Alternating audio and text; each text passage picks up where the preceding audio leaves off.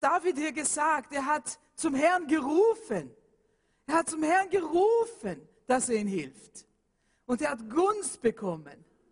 Und der Herr hat ihm dann die notwendigen Dinge gegeben, damit sie auch Gunst bekommen konnten. Und heute hören wir, dass es durchgegangen ist, dass die Gunst da war. Gunst und Leben in Gunst Gottes. Das ist der Reihe, Serie, die wir jetzt äh, ein paar Mal gehört haben. Und wir tun heute Abend weiter. Gunst, es ist das englische Wort Favor. Und das ist schwer, etwas so richtig exakt auf, auf Deutsch zu finden. Wir nennen das Gunst, aber synonyme Worte sind, ja genau, danke, dass ihr auch die, die Papiere austeilt, weil das ist gut nachher zu haben, wo die Bibelstellen sind, dass ihr auch darüber reden könnt in den Live-Gruppen. Auch die Dinge euch erinnert, weil Gottes Wort ist so reich. Es ist so reich. Und wenn man liest, dann wird man so ermutigt wieder.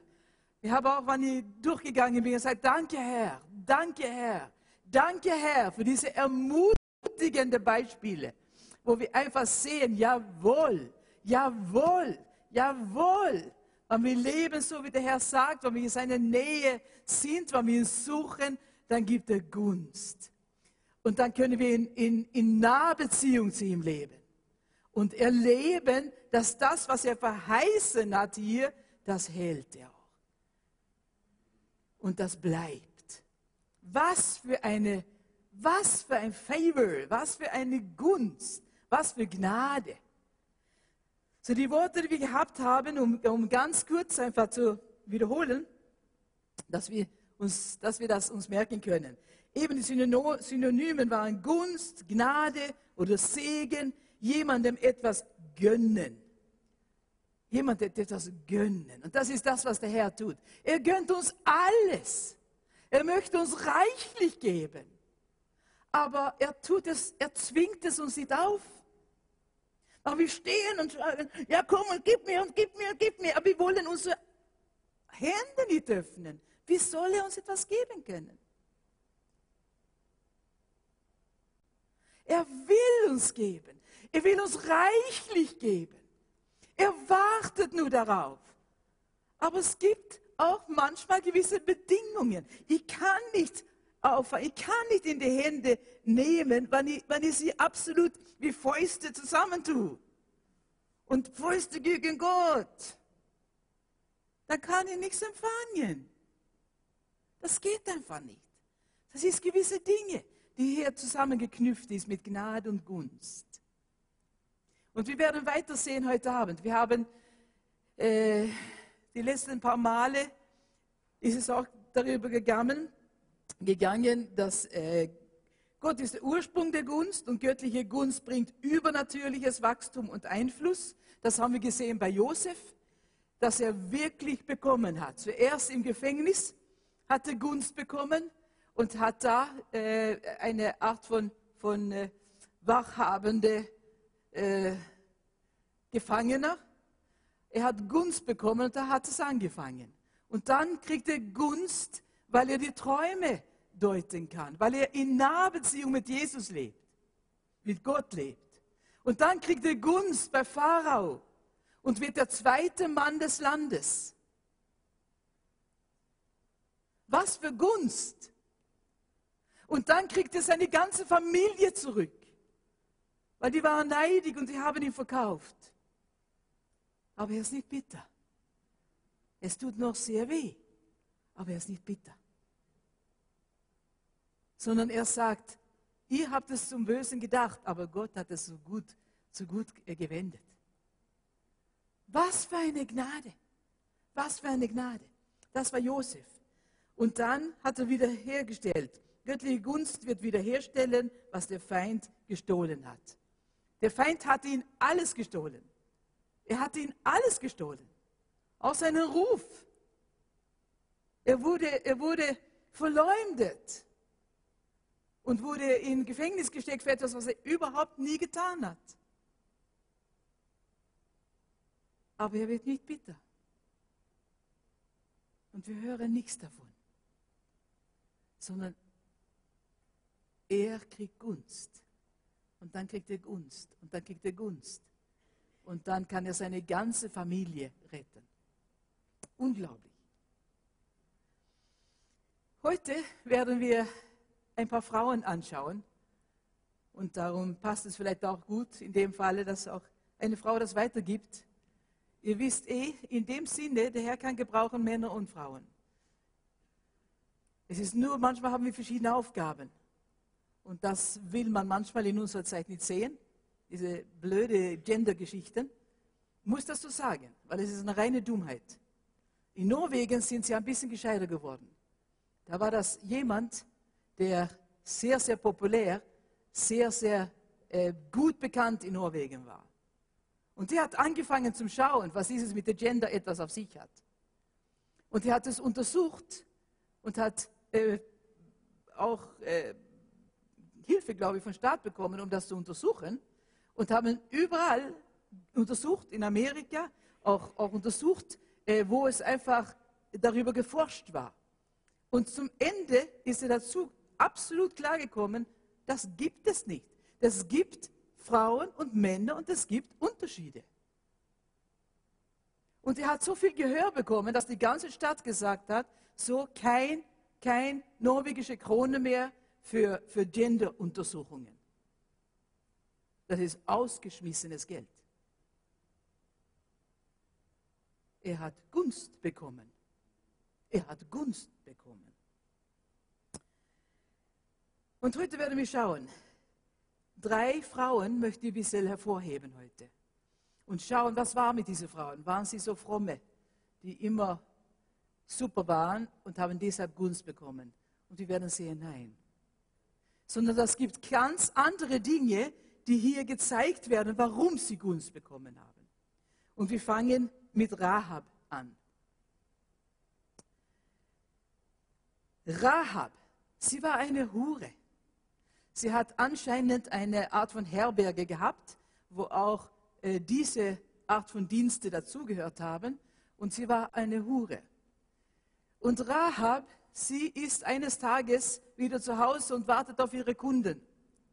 Und Joshua, der Mann nach Moses, äh, er hat äh, die Aufgabe übernommen, das Volk weiterzuführen und will sie hineinführen in, in Land Kanaan. Aber da ist ein Hindernis und das heißt Jericho. Und so schickt er zwei Kundschafter nach Jericho und die sollen erkunden, wie schaut es aus? Wie schaut es aus in Kanaan? Wie schaut es aus in Jericho? Ist das möglich zu, zu überwinden oder wie schaut es aus? Und diese Kundschafter gehen hin und die schauen, äh, und die kommen zu einem Ergebnis, es wird Abend und die müssen eine Herberge suchen für den Abend.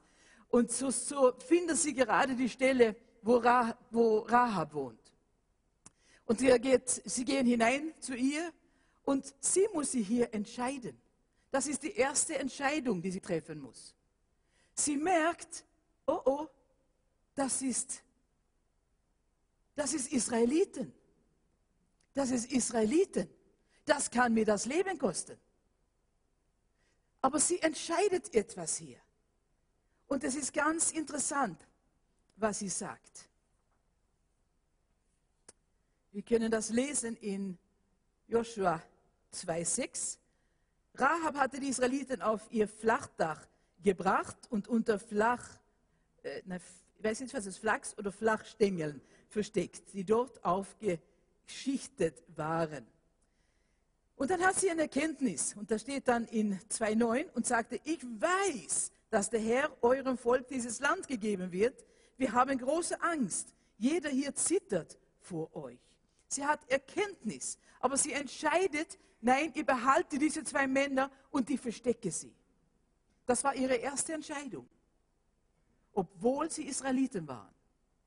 Für sie an und für sie Feinde.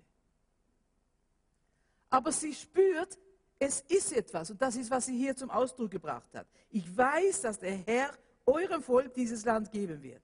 Wir haben große Angst, jeder hier zittert vor euch. Und dann sagt sie in Vers 11, der Herr, euer Gott, ist der wahre Gott oben im Himmel und hier unten auf der Erde. Hier hat sie Glauben bekommen Und sie macht ein Bekenntnis. Der Herr, euer Gott, ist der wahre Gott oben im Himmel und hier unten auf der Erde. Was für ein Bekenntnis! Bekennen wir das auch draußen in der Gesellschaft, wo wir sind, wo wir arbeiten, in die Schulen gehen, bei den Nachbarn? Wer ist dein Gott? Wer ist er? Habe vor ein paar Tagen mit einer eine ganz nette junge Dame im, im Geschäft ein bisschen diskutiert, weil sie hat gemeint, naja, alle Religionen sind ja gleich. Da habe ich gesagt, ja, haben Sie vollkommen recht, alle Religionen schon. Aber Christentum ist keine Religion. Weil unser Mann, der für uns gestorben ist, er lebt noch. Er ist nicht ein Andenken, der irgendwann war und etwas gesagt hat. Er lebt. Und das ist ein Unterschied. Was für ein Bekenntnis. Was für ein Bekenntnis. Und das hat es ihr zu denken gegeben. Und wir hatten ein sehr, sehr gutes Gespräch. Unser Herr lebt. Der Herr, euer Gott, ist der wahre Gott oben im Himmel und hier unten auf der Erde. Das ist, was sie sagt. Und es scheint, dass dieses Kenntnis, was sie jetzt hat, das gibt ihr Kühnheit. Sie stellt sie auch dazu. Dieser Herr, der ist der Herr des Himmels. Und der ist Gott in, in Himmel und auf der Erde. Und dann wird sie kühn. Sie nimmt die Chance. Deshalb flehe ich euch an. Schwört mir jetzt beim Herrn, dass ihr meine Familie und mich verschont. Denn ich habe euch das Leben gerettet. Sie ist kühn. Weil sie irgendwo merkt sie, diese Männer, die sind hier, um auszukunden. Und sie hat das Erkenntnis, die werden das Land äh, bekommen. Und es ist nur eine Chance. Wenn ich sie retten, dann kriege vielleicht ich auch Gnade und kann überleben. Und so bittet sie um ihr Leben. Und was geschieht? Sie kriegt Gunst bei den Kundschaftern. Es ist ein bisschen weiter. Es ist Kühnheit haben wir da und der nächste ist es. Genau. Sie findet Gunst bei den Kundschaftern. Josua und Gott. Gunst bei den Kundschaftern, weil was geschieht? Wann sie das sagt, dann heißt es auch, sie muss sie retten. Und was tut sie? sie äh, es kommen Männer und fragen nach diesen zwei, die, die da waren, und sie, sie tut das, würde sie nicht wissen. Und dann nachher äh, sie hat am Fenster von ihrem Haus, und das war bei, bei der äh, Mauer, Stadtmauer, und da lässt sie sie raus und die, die äh, tun mit so einer Schnur hinunter. Seil, genau, Schnur wäre vielleicht ein bisschen dünn. Ein Seil lässt sie sie runter. Und so werden sie gerettet. So werden sie gerettet. Und was heißt es dann? Das heißt, dass Josua, sie kriegt auch eben äh, Gunst beim, bei Josua, weil die Kundschafter erzählen Joshua, was, was wirklich hier geschehen ist. Und dann heißt es in, in Vers 17, Gottes Sohn wird die ganze Stadt treffen, alles in ihr muss vernichtet werden. Nur die Prostituierte Rahab soll am Leben bleiben und jeder, der bei ihr im Haus ist, denn sie hat unsere Kundschafter versteckt. Und dann Vers 25.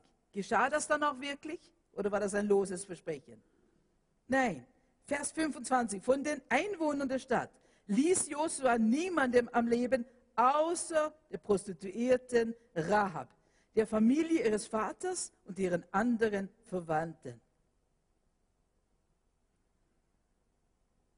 Rahab, eine Hure. Aber sie tut, was sie spürt richtig ist. Sie glaubt.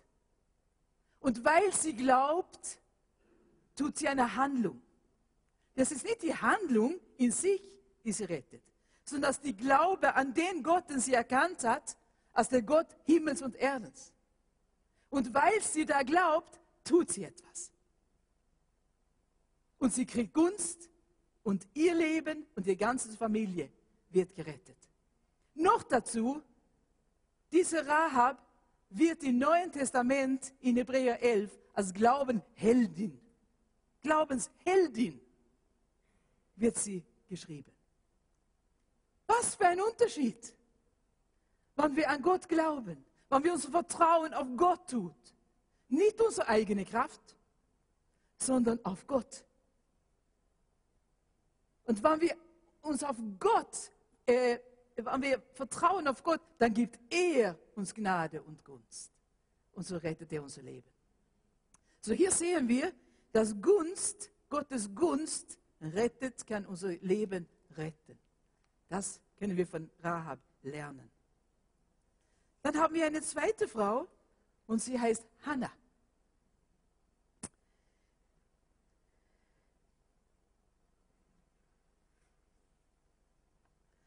Und Hannah, sie lebt so ungefähr 1100 Jahre vor Christus, fast 300 Jahre später als, als Rahab. Und sie lebt in einem Ort Rama, einen Ort im Bergland von Ephraim. Und was hat sie dann gemacht? Was war ihr Gunst? Was ist mit ihr geschehen? Wer war diese Hannah? Sie war die Frau von Elkanah und Elkanah hatte noch eine zweite Frau, die Penina geheißen hat. Warum das so war, erzählt uns die Bibel nicht. Wir sehen nur, dass es eine enorme Konfliktpotenzial gemacht hat. Weil, was geschah hier? Penina, die zweite Frau, sie hat Kinder bekommen, einem nach dem anderen. Aber Hannah war kinderlos. Und zu der Zeit hat es sehr viel Bedeutung gehabt. Eine Frau ohne Kinder war nichts wert. Und sie ist verzweifelt. Und Penina, sie, sie stichelt ihr immer wieder. Immer wieder, immer wieder. naja, okay. Okay, Hannah, möglicherweise Elkanah mag die schon. Äh, ja, er mag die schon, aber ich habe die Kinder. Ich habe die Kinder. Wo hast du deine? Wo sind die? Und Hannah wird so verzweifelt. Die Verzweiflung wächst in ihr. Und die Bibel sagt, Elkanah hat sie wirklich mehr lieb gehabt als die Penina. Und dann sind sie einmal pro Jahr sind sie hinaufgegangen zu Jerusalem und im Tempel zu opfern. Opfern und Gott anzubeten. Und nach diesen Opfergaben, dann haben sie ein Festmahl gegessen. Und Elkanah gibt Peninda ihr Teil und dann für jedes Kind ein Teil und Hannah gibt ihr eine doppelte Portion. Aber Hannah kann das gar nicht genießen. Sie ist so verzweifelt. Sie ist so verzweifelt. Und Elkanah versucht ihr zu trösten und sagen, ich bin dir nicht mehr wert als zehn Söhne. Und sie versucht sie zu freuen, aber sie kann nicht. Sie ist verzweifelt. Sie ist traurig. Und dann eines Tages, wann das sich wiederholt hat, dann denkt sie, okay, gibt nur eine Möglichkeit. Ich gehe ins Tempel und ich werfe mich vor den Herrn. Ich schmeiße mir für ihn nieder. Ich schmeiße mich beim Herrn nieder.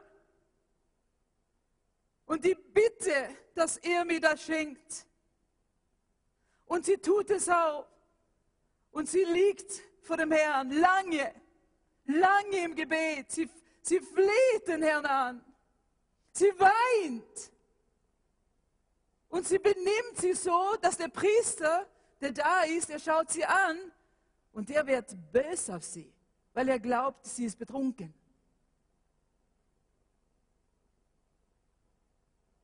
Aber sie, ihr ganzes Herz schüttet sie beim Herrn aus. Und dann gibt sie auch ein Versprechen. Herr, der Herrscharen, wann du mir einen Sohn gibst, wann du das tust, dann werde ich ihn dir weihen. Dann gehört er dir. Und so kommt Eli der Priester und sagt, also jetzt geh heim und, und schlaf deinen Rausch aus. Du bist doch betrunken. Und wird sie beleidigt? Nein. Warum nicht? Weil sie ihre ganze Bürde, ihre ganze Last, die ganze Verzweiflung rausgeweint hat beim Herrn. Nicht bei hunderte Personen, wo sie überall ihr, ihr, ihr Leid geklagt hat. Und mit Selbstmitleid. Nicht so. Aber sie ist verzweifelt und sie hat es abgegeben beim Herrn. Und sie hat etwas bekommen. Und das ist so sichtbar. Weil wenn der Priester, der eigentlich sie ermutigen sollte, sie so anfährt, dann wird sie nicht beleidigt. Sie sagt, oh nein, mein Herr, ich bin nicht betrunken. Verzeih mir. Aber mein Herz war so voll von Verzweiflung, weil ich habe kein, keine Kinder. Und jetzt habe ich das vor den Herrn ausgebreitet. Und dann empfängt sie der Priester auch. Sehen wir, was passiert, wenn jemand den Herrn begegnet und wieder neu Vertrauen kriegt? Dann kann er auch die alten Priester manchmal erwecken und wieder neues Leben in ihnen hineintun. Und Eli steht auf und er sagt, oh Frau, es wird dir passieren, so wie du gebetet hast. Geh nur in Frieden.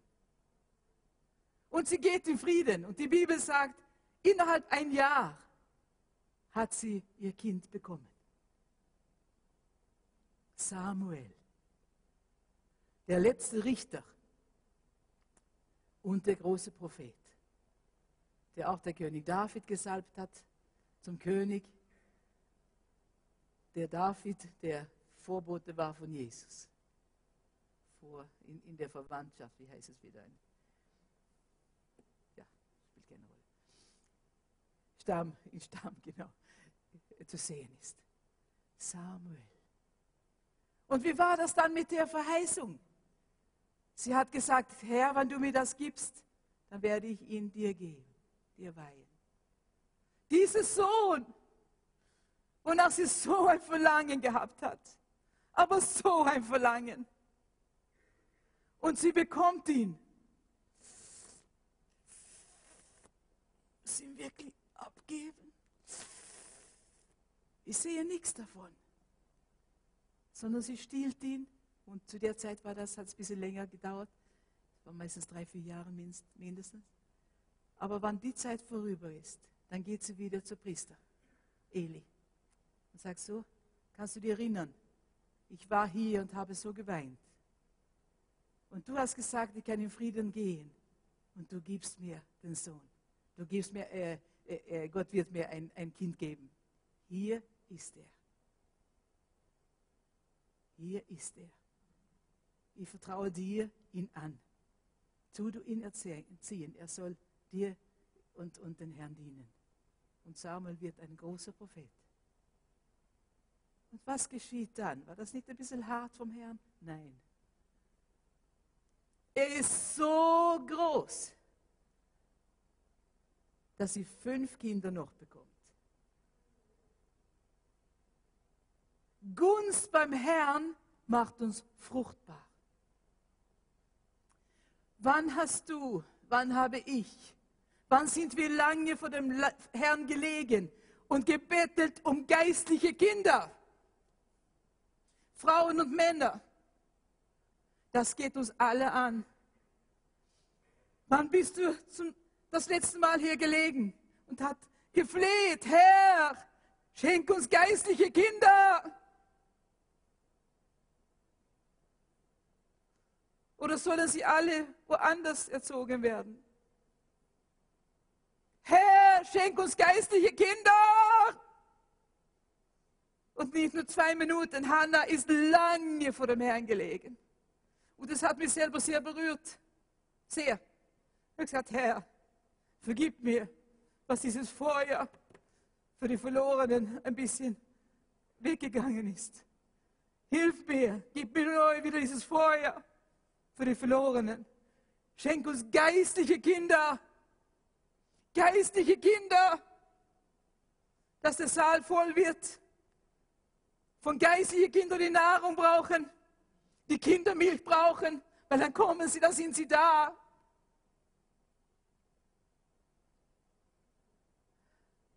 Die Botschaft von Hannah berührt uns heute noch und sollte uns berühren. Ich bin sehr stolz übrigens, dass unsere Gemeinde nicht ganz folgen die gesellschaftliche Linien. Wir haben so viele Familien bei uns, die mindestens vier Kinder haben und das ist wunderbar. Gott segne euch, Eltern. Gott segne euch. Es ist viel Arbeit, aber das ist ein Segen. Wir haben jemanden im Geschäft, die kommt ab und zu. Und anfangsweise hat sie mir anvertraut, dass sie sieben Kinder hatte, hat. Und ich habe gesagt, oh, Sie sind eine gesegnete Frau, wenn Sie sieben Kinder haben. Oh, wirklich, meinen Sie? Ja, ich gesagt, das meine ich. Das ist doch fantastisch. Und dann das nächste Mal hat, mir, hat sie mir erzählt, eigentlich habe ich acht. Aber ich habe mir nie getraut zu sagen. Und das nächste Mal war das zehn. Sie hatte sich nicht getraut zu sagen. Sie hat zehn Kinder. Und die kommen sehr oft in unser Geschäft, die sind ganz liebe. Und, wir, wir, wir, und, und Emilche und ich, wir haben einfach uns entschieden, für diese Kinder beten wir, bis sie Jesus finden. Weil die sind in eine muslimische Familie, und so eine muslimische Familie, Emilche hat sie eingeladen, hier zu kommen, und das dürfen sie nicht, weil sie eben nicht Christen sind.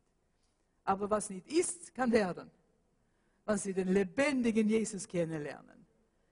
So kann das sein und so kann das gehen. Gunst beim Herrn, Gunst beim Herrn macht uns fruchtbar. Haben wir nicht Gunst beim Herrn?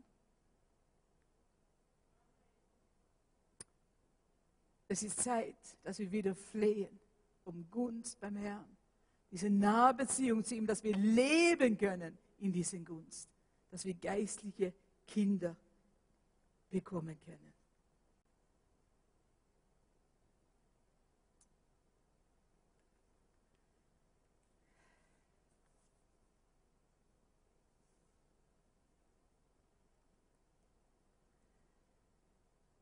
Und so sehen wir, also Gunst beim Herrn, das erste war, Gunst beim Herrn hat, hat Rahab ihr Leben gerettet und die ganze Familie. Und bei Hannah sehen wir, Gunst beim Herrn äh, bringt Fruchtbarkeit. Und dann schauen wir noch eine Person an und das ist Esther.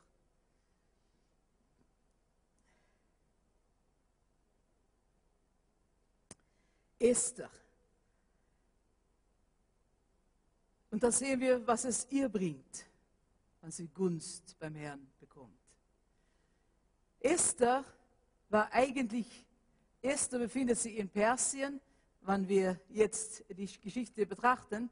Sie ist hingekommen, ihre Vorfahren äh, waren mit in der babylonischen Gefangenschaft, wurden nach Babylonien geführt und hier in der Geschichte ist es jetzt Assyrien oder Syrien.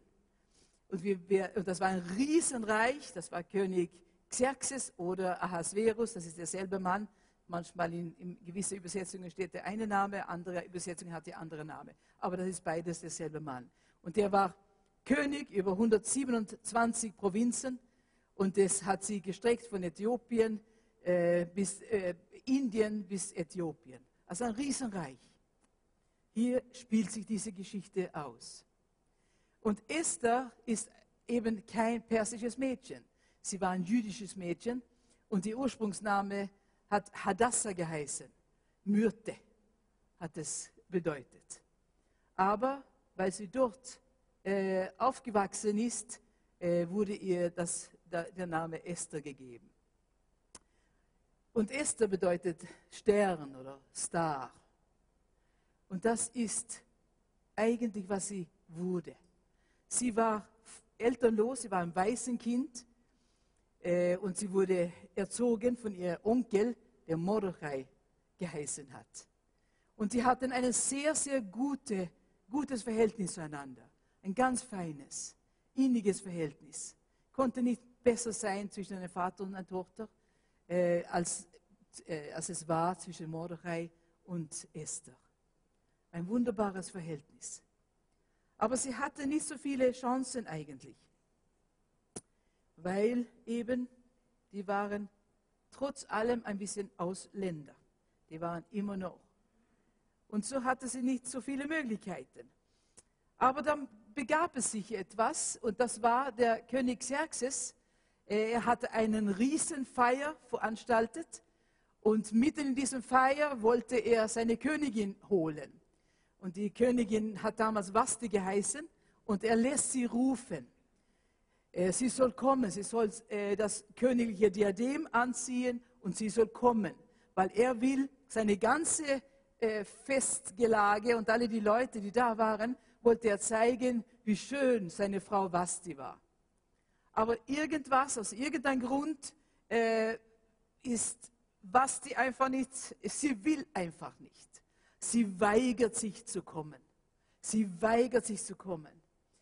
Und es resultiert in dem, dass sie verstoßen wird als Königin. Äh, sie kann nicht mehr Königin werden, sie wird verstoßen und jetzt ist die Situation da, dass eine neue Königin gesucht wird. Und so werden viele Mädchen von diesem Riesenreich, dieses äh, riesige persische Reich, nicht Assyrien, Syrien habe ich vorher gesagt, persische Reich, äh, von, von überall wurde, wurde junge Mädchen, Jungfrauen heißt es, wurden äh, nach Susa gebracht. Susa war, äh, war eine ein, ein Winterresidenz von Xerxes, ungefähr äh, 30 Kilometer östlich von Babylon. Und da war das Winterresidenz von Xerxes und dorthin wurden alle diese Mädchen geführt. Und da kommen sie unter, in eine Obhut von jemand, der, äh, Hegei, glaube ich, ist, ist sein Name. Haben wir das da? das nicht.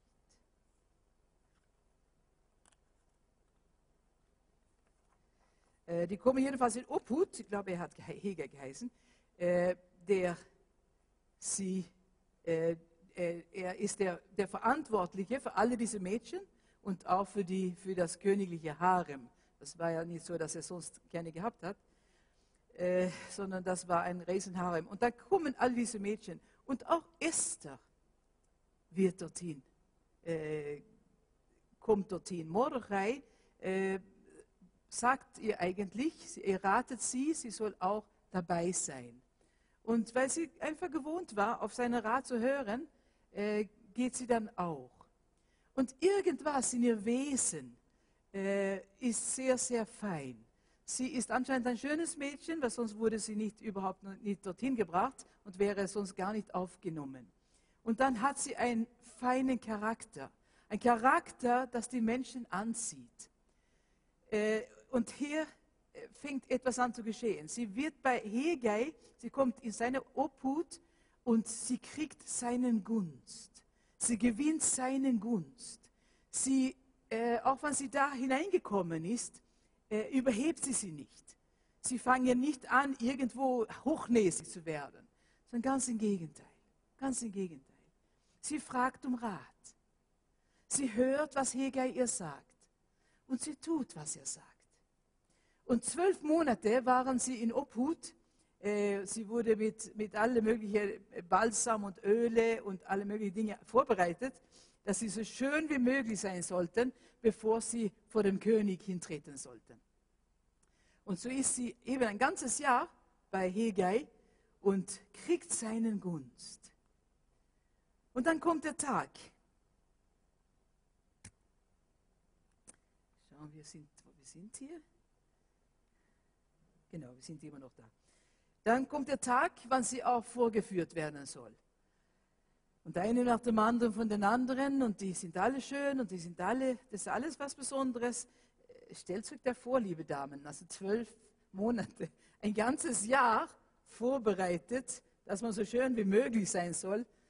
Wow, das war nicht so eine fünf Minuten äh, Make-up in der Früh, sondern das war so ein ganzes Jahr, wurden diese Mädchen vorbereitet.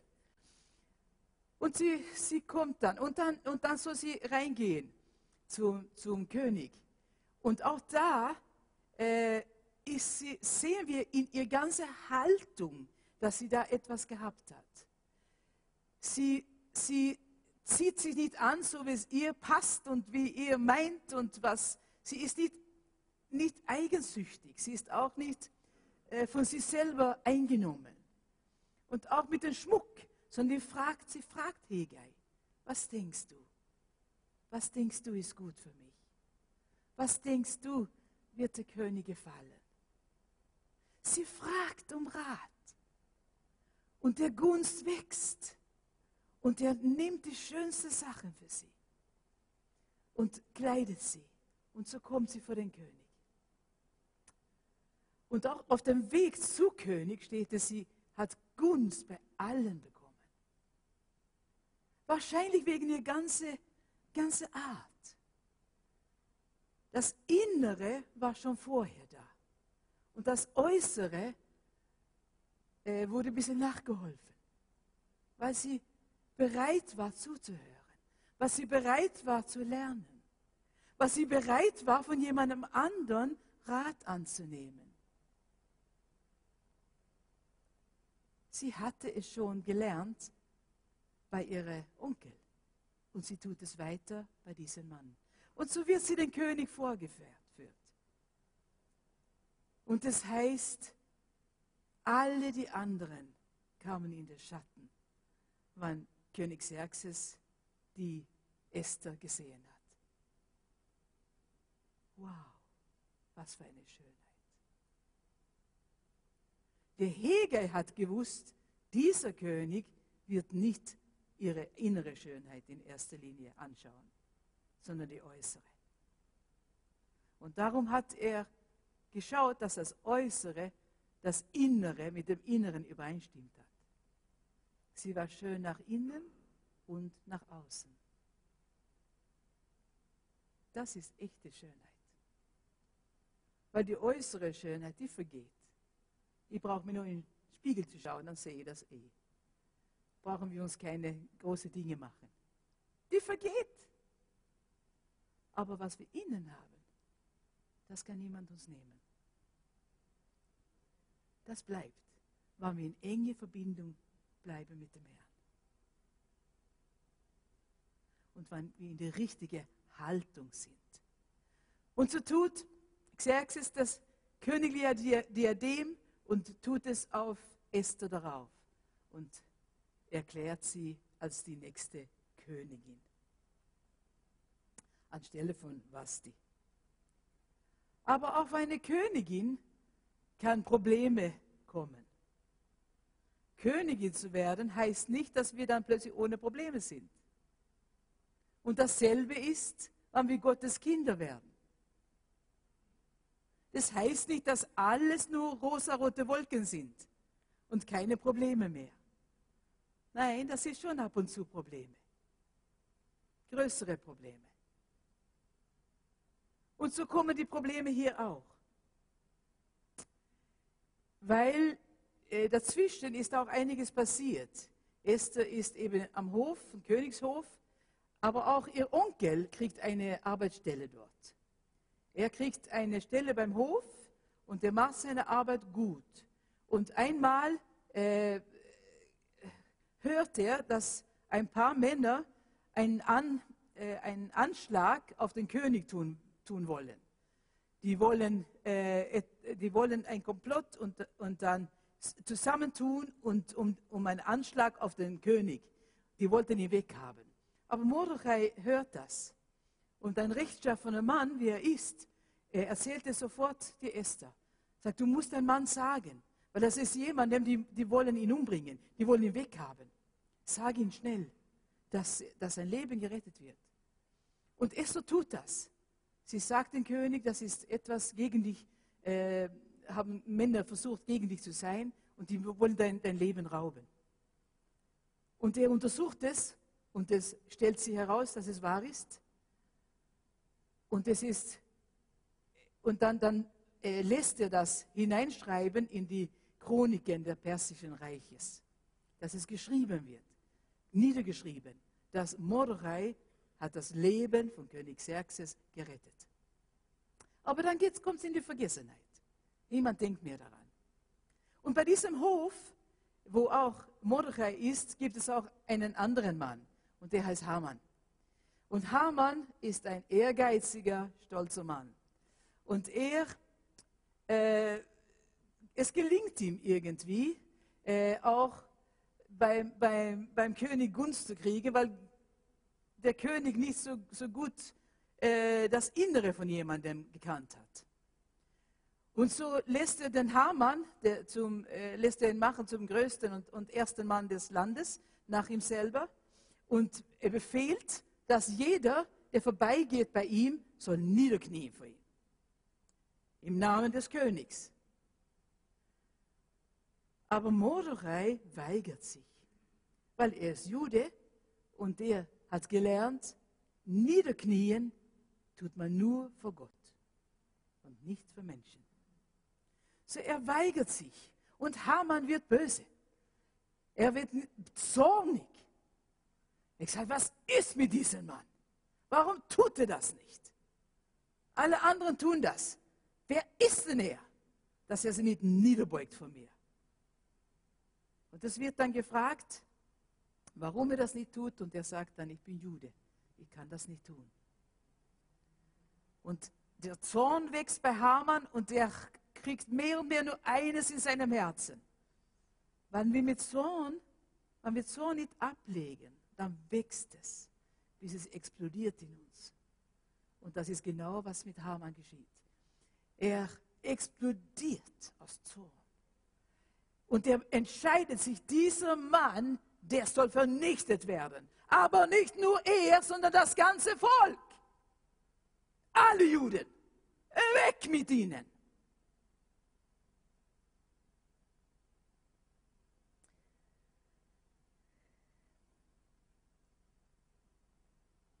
Weg mit ihnen. Und es kommt natürlich auch zu den Ohren von Mordechai, dass der Plan ist, dass das der Plan ist. Und anfangsweise weiß er nicht ganz, ist es wirklich so, wird es wirklich so? Aber dann wird es ganz klar, dass auch König Xerxes einverstanden ist, weil Haman hat ihm erklärt, dass er 350 was war das, irgendwas, Tonnen oder was es war, Silber bekommen sollte, wann er Ja sagt dazu. Und der König ist schwach für Macht und Geld und Silber. Und so sagt er, okay, tu das. Hier hast du meinen mein Ring und, und mach mein, den Stempel mit meinem Ring darauf. Verschicke es in, in, in unsere ganze Provinz Persien, überall und sag das. Das soll geschehen. Und mit den, mit den Juden selber kannst du tun dann, was du willst. Und Mordechai wird verzweifelt. Er wird verzweifelt. Und er gibt die Esther Bescheid, was hier wirklich vor sie geht, und sagt, Esther, du musst was tun. Du musst was tun. Und Esther kriegt zwei Probleme. Das erste ist, sie hat nie gesagt, dass sie Jüdin ist. Und sie weiß nicht, wie Xerxes reagieren wird darauf. Hasst ihr die Juden genauso wie Haman? Sie weiß es nicht. Zweitens durfte sie nicht hineingehen zu ihrem Mann, der König, ohne dass sie gerufen wurde. Weil, falls sie das tut und getan hätte, ohne gerufen zu werden, dann, wäre, dann, dann hätte man sie sofort umbringen können töten können.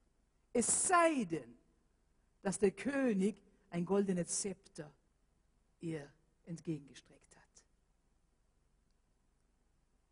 Und sie weiß, das ist ein, das ist ein Kampf um Leben und Tod. Sie weiß es. Und es kostet ihr viel. Und zuerst sagt sie, ich, gib sie Mordechai Bescheid, dass, dass du, du weißt ja, dass wenn ich äh, dort das tut, wenn ich hingehe zu, diesem, zu meinem Mann, der König, ohne gerufen zu werden, dann kann es sein, dass ich sterbe. Und Mordechai antwortet und sagt, Esther, wenn du das nicht tust, wirst du sowieso, du so wie alle anderen, wirst du umgebracht werden. Du musst was tun. Und dann tut sie was, so notwendig ist. Sie sagt, gut, gut, Onkel. Tu du alle Leute zusammensammeln und tut fasten, tu fasten und beten für mich. Drei Tage und drei Nächte. Fastet für mich. Und ich und meine, meine Frauen hier, wir werden das Gleiche tun. Wir werden fasten drei Tage und drei Nächte. Und dann werde ich gehen. Komme ich um, dann komme ich um. Was für eine Haltung! Was für eine Haltung! Stehen wir auch zu unserem Herrn, wenn es uns etwas kostet. Wenn die Leute ein bisschen spotten über uns. Oder gehen wir ein bisschen hinweg und naja, naja, ist nicht so genau. Komm ich um, dann komme ich um. Und sie tut es. Drei Tage und drei Nächte. Und dann wiederum weiß sie, dass das Äußere für ihr König viel bedeutet. Und darum kleidet sie sich so schön wie sie kann, richtet sich her. Das ist keine Schlampereien. Das ist nicht, ah ja, mein Herr wird mir helfen. Nicht so. Nicht so. Das gehören gewisse Dinge dazu. Und so geht sie. Fertig geht sie zu König Xerxes. Geht sie und stellt sie im Vorhof. Und ich kann mir vorstellen, dass, dass ihr Herz schlägt. Sie weiß es nicht. Wird er sie annehmen oder nicht? Aber wenn der König es sieht, gefällt sie. Und so streckt er sein Zepter aus. Weißt du, dass Jesus sein Zepter ausstreckt heute Abend? Er streckt sie aus. Und zwar für jeden von uns. Er streckt sie aus. Und damit zeigt er, Gnade gibt es für dich. Gnade gibt es für dich. Gnade gibt es für dich. Weil mein Sohn Jesus hat den Weg geöffnet. Er hat das getan. Der Weg ist frei.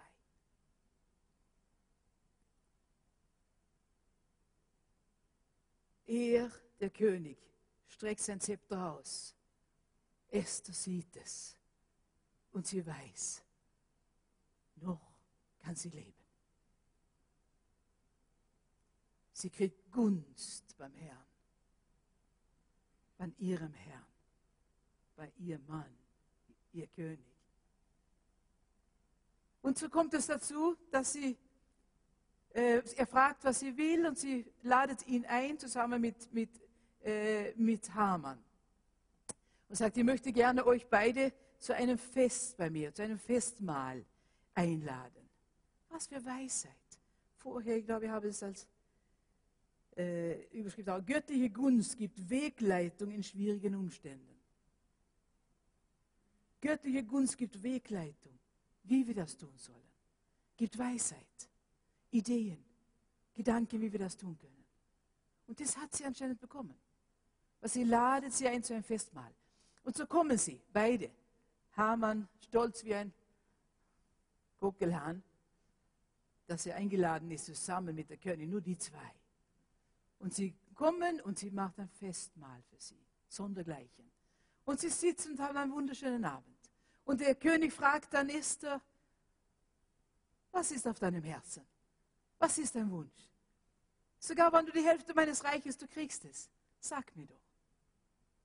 Und sie sagt, na, mein Herr, wenn ich Gunst bekommen habe von dir, dann komm morgen Abend noch einmal. Weisheit.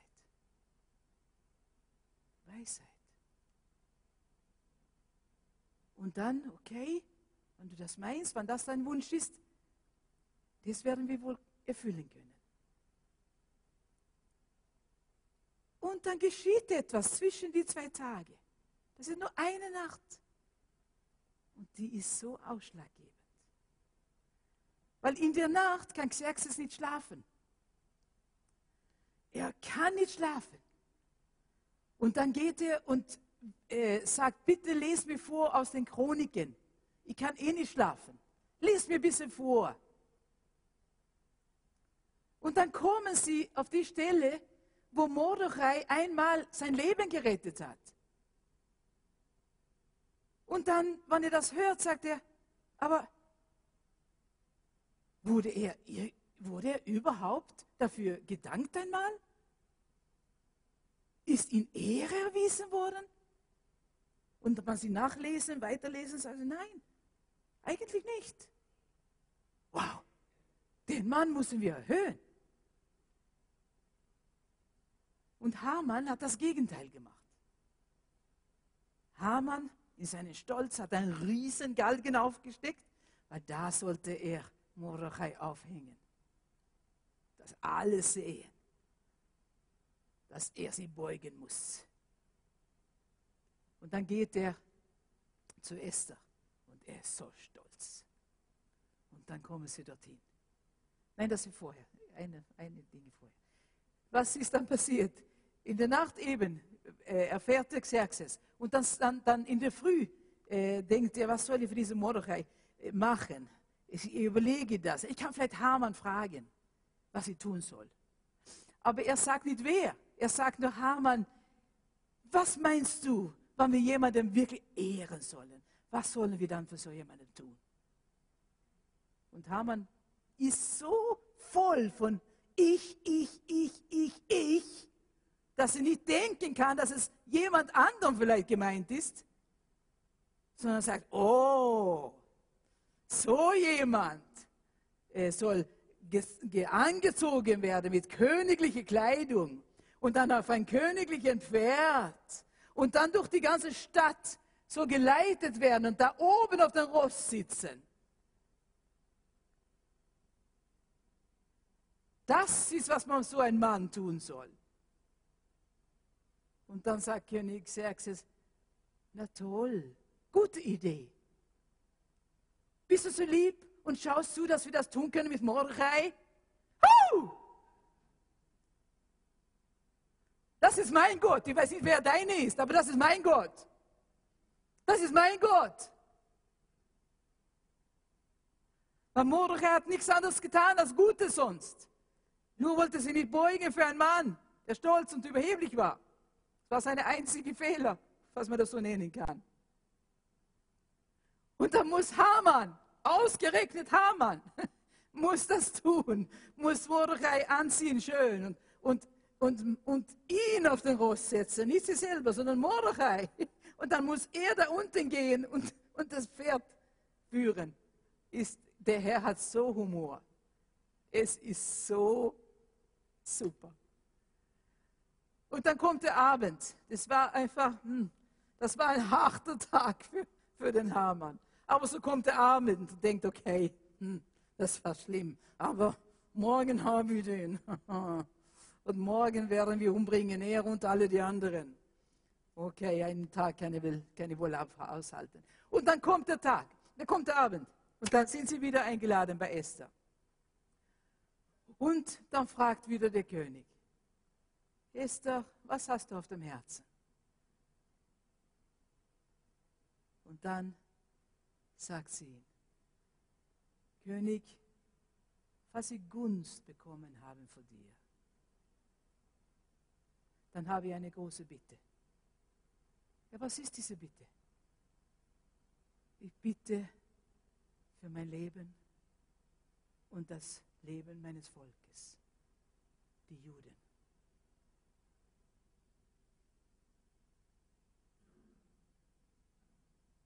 Ah ja, ist denn bitte nicht, nicht größer? Wer hat das vor?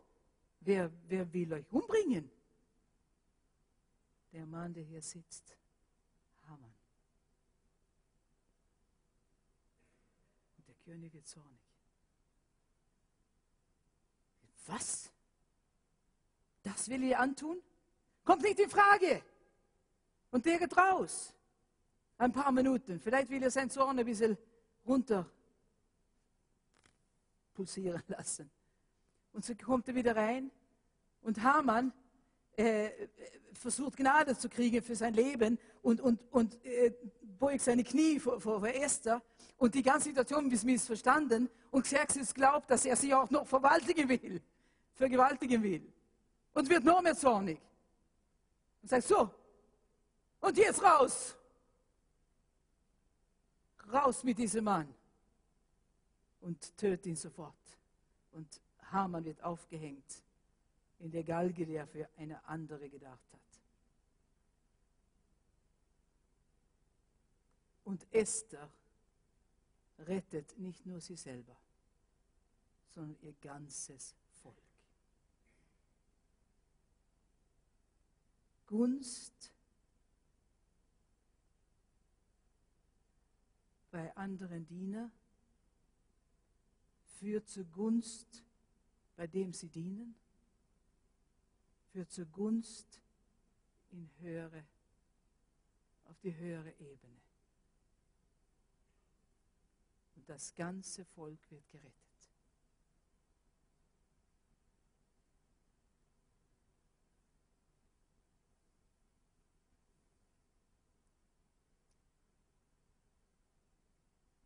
Drei verschiedene Personen. Und diesmal war das Frauen. Wir haben genauso viele Männer. Josef, Daniel, Abraham, wir haben so viele. Und die werden kommen vielleicht die nächsten Mal. Aber drei Frauen finden Gunst vor dem Herrn. Eine bietet für ihr eigenes Leben und die Familie. Rahab. Hannah bittet um Gnade, dass sie einen Sohn bekommen kann oder ein Kind. Und bekommt sechs Kinder. Esther bittet um ihr Leben, aber auch das Leben ihr ganzes Volkes und bekommt es.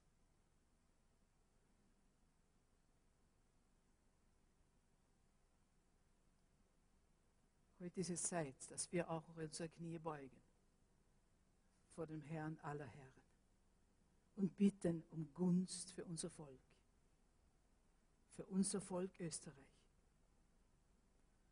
und andere Völker. Wir haben so viele Völker hier. Ich möchte auch bitten um Gunst für mein Volk, Ursprungsvolk Schweden. Weil da geschehen Dinge, wo ich nur weinen kann. Vielleicht geschieht es auch in deinem, deinem Land, wo du herkommst. Und auch hier in unserem Land geschehen Dinge, wo wir nur weinen können. Es ist Zeit, dass wir unsere Knie beugen, wie Esther, und bitten um Gunst und Gnade für unser Volk. Für unser Volk. Sie sagte auch, hätten wir sie uns nur als Sklaven verkauft, hätte ich nicht einmal dich die Mühe gemacht, mir zuzuhören. Aber es geht um mein Leben. Wie ist es mit uns, wenn jemand uns etwas bittet? Brausen wir auf? Oder können wir das nehmen und dienen? Aber wenn es um unser Volk geht, um unser Volk, um unser Volk, haben wir Not für unser Volk? Bleiben wir bei Hannah, wie Hannah liegen, vor dem Herrn und sagen, Herr, gib uns Österreich. Schenk uns geistliche Kinder. Schenk uns geistliche Kinder. Dass sie dir als wahre Gott, Gott des Himmels und der Erde, dass sie die kennenlernen können. Weil du bist ein gerechter Gott und du lebst.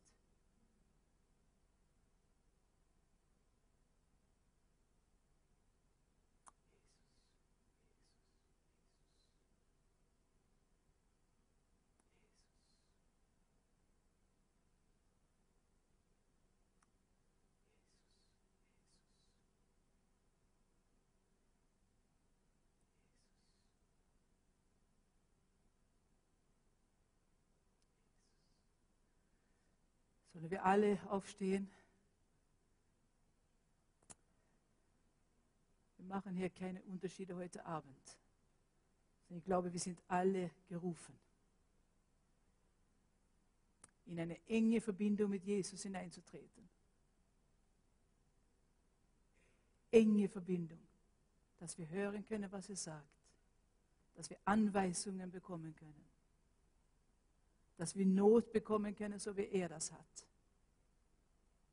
dass wir weinen können um unser Land, um Menschen, die verloren gehen, weil sie Jesus nicht kennengelernt haben.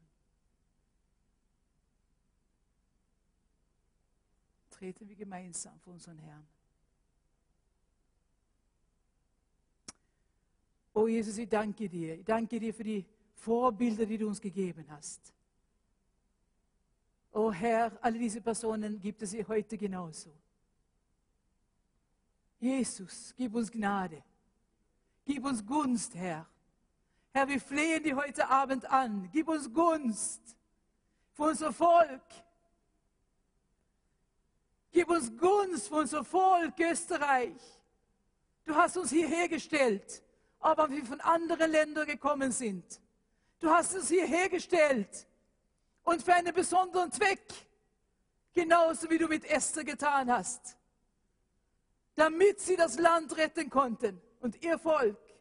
Herr, du hast uns hierher gesandt, du hast uns hierher gestellt, damit wir Fackeln sein sollen, damit wir Licht sein sollen, für unser Land, für unser Volk. Oh Herr, vergib uns, wenn wir das unter den Scheffel gestellt haben.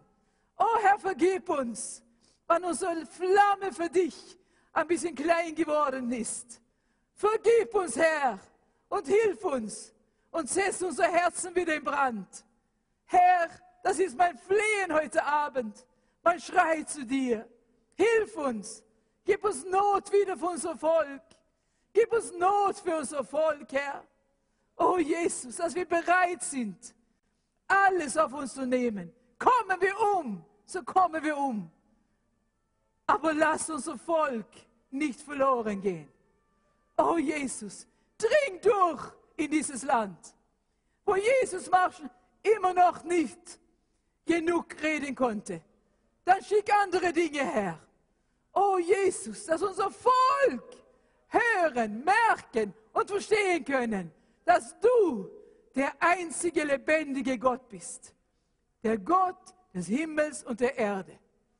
Oh Jesus, aber du streckst immer noch, immer noch streckst du dein Zepter aus. Und wir können kommen und Gnade bei dir empfangen. Herr, wir danken dir, Jesus, dass du geredet hast zu uns durch dein Wort und alle diese Menschen. Danke, Jesus.